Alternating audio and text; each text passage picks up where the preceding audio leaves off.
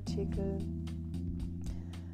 euch vorzulesen über Dermatologie und auch verschiedene Themen. Heute geht es um einen Artikel von der Zeitschrift Ästhetische Dermatologie und Kosmetologie von der ADK Dezember 2022 und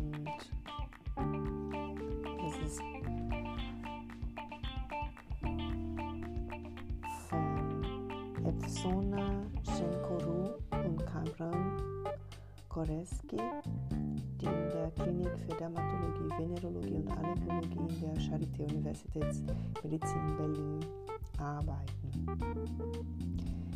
Nur ihr, just for the record, ich komme selber gebürtig aus Brasilien, deswegen ist auch ähm, auf Deutsch heißt dieser Podcast Haut mit Akzent.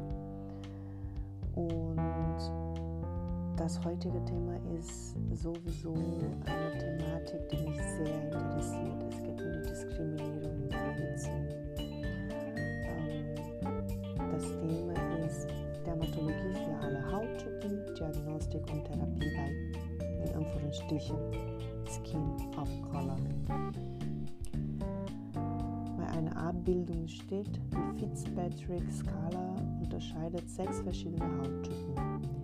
Gerade in einer diversifizierten Gesellschaft sollten Dermatologinnen und Dermatologen auch dazu ausgebildet werden, dunklere Hauttypen zu behandeln. Aufgrund der zunehmenden Diversität der Gesellschaft ist es für Dermatologinnen und Dermatologen wichtig geworden, sich häufig vorkommende Dermatosen auf dunklerer Haut gewahrt zu sein und die klinische Verfalt im Alltag zu beachten. Existieren Erkrankungen, die gehäuft in bestimmten ethnischen Gruppen vorkommen, sowie beachtenswerten therapeutische Besonderheit bei Hauttyp 4 bis 6 nach Fitzpatrick. Was ist in Anführungsstrichen Skin of Color? Wenn man tatsächlich auf Englisch liest, dann Skin of Color. Okay. Ihr werdet mich, äh, mir verzeihen. Darunter fallen unterschiedliche ethnische Gruppen, zu denen unter anderem Menschen mit asiatischem, lateinamerikanischem, nahöstlichem und afrikanischem Hintergrund zählen. Obwohl die Hauttöne aufgrund ihrer Vielfalt nur schwer voneinander abzugrenzen sind, wird Skin of Color aktuell den Hauttypen 4 bis 6 nach Fitzpatrick zugeordnet. Die Bezeichnung wurde von Dermatologinnen und Dermatologen aus dem angelsächsischen Raum geprägt, da sich dort eine Expertenschaft schon vor über 15 Jahren zur Aufgabe gemacht hat, die Inklusivität in der Dermatologie zu fördern. Zum Beispiel wurden dort auch Zentren erschaffen, welche sich auf die Besonderheit in Diagnostik und Therapie dermatologischer Krankheiten bei dunkleren Hauttypen fokussieren. Besonderheit im klinischen Alltag umfassen zum Beispiel die Neigung zur Pigmentverschiebung, das Risiko zur Keloidbildung sowie eine erhöhte Neigung zur Hauttrockenheit bei erhöhtem transepidermale Wasserverlust. Ebenso existieren Krankheiten wie die zentrale zentrifugale psychiatrische Alopezie, die gehäuft bei bestimmten ethnischen Gruppen vorkommen.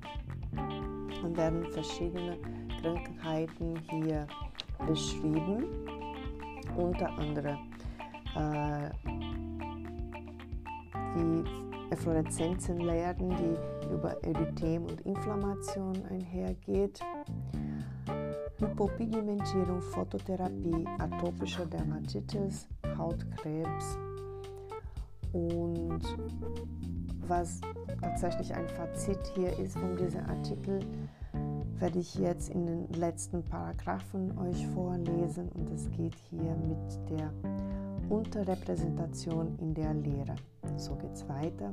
In einer Übersichtsarbeit aus dem Jahr 2021 wurden deutschsprachige dermatologische Standardwerke untersucht. Es wurde gezeigt, dass das Bildmaterial großenteils von Patienten und Patienten mit Hauttyp 1 und 2, also die hellere Hauttypen, stammten. Der Anteil von Hauttyp 3 bis 6 lag bei 7,8 Prozent, großenteils Hauttyp 3 vertreten.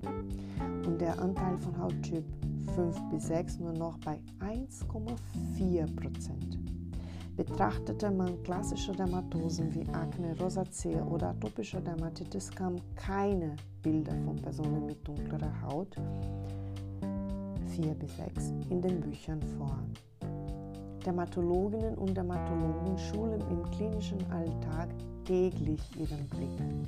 Nun gilt es, auch auf Inklusivität in der Gestalt und der medizinischen Lehre und von Ausbildungsprogrammen zu achten, damit Wissenslücken geschlossen werden. Fazit.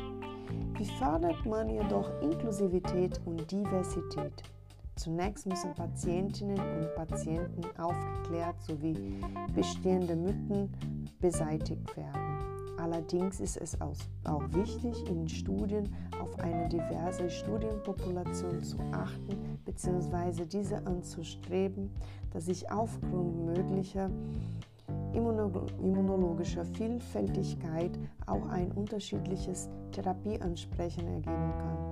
Aktuell gibt es Bereich bildreicher Atlanten, die sich nur mit Haut- und Haarerkrankungen bei Menschen nicht europäischer Herkunft beschäftigen.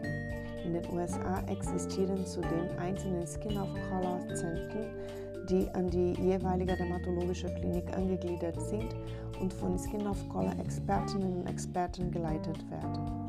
Der Hautklinik der Charité wurde dieses Jahr ein Skin of Color Sprechstunde etabliert, um sich Patientinnen und Patienten mit einer langen Krankheitshistorie und ohne Diagnose zu widmen, aber auch Kolleginnen und Kollegen eine Möglichkeit der Mitbeurteilung und Zusammenarbeit zu ermöglichen. Also dieser Artikel hat mir sehr, sehr viel Hoffnung gegeben, dass sie jetzt Inklusivität, Diversität und auch diese strukturelle, strukturelle ähm, Diskriminierung der Medizin irgendwann bald vorbei ist. Und da sage ich euch aus wirklich aus dem Herzen von einer Dermatologin, die wirklich einige Patienten begleitet hat, die bei verschiedenen Kollegen waren und ähm, sowohl Diagnose extrem lang gedauert hat, weil die Kollegen damit nicht vertraut haben, bei dunkleren Hauttypen die Diagnose festzustellen oder auch ähm, weil die Kollegen in unsicher waren, ob überhaupt eine bestimmte Therapie ähm, möglich wäre, weil die Patienten dunklere Hauttypen waren. Ich sehe Hoffnung, ich sehe auch, dass wir ähm, offen sind, diese weitere Lehre zu begreifen und die Chance zu sehen, ähm, dass alle Patienten die gleiche Möglichkeit haben, so gut die Diagnose zu bekommen als auch die Behandlung. Das war's für heute freue mich, euch nächste Woche nochmal zu treffen über ein anderes Thema. Wenn ihr noch mehr über diese verschiedene Thematik hab, haben möchtet, ich habe auch einen Instagram-Kanal äh, drliederpoppe. Sonst freue ich mich, wenn wir uns hier wieder hören. Also alles Gute, tschüss.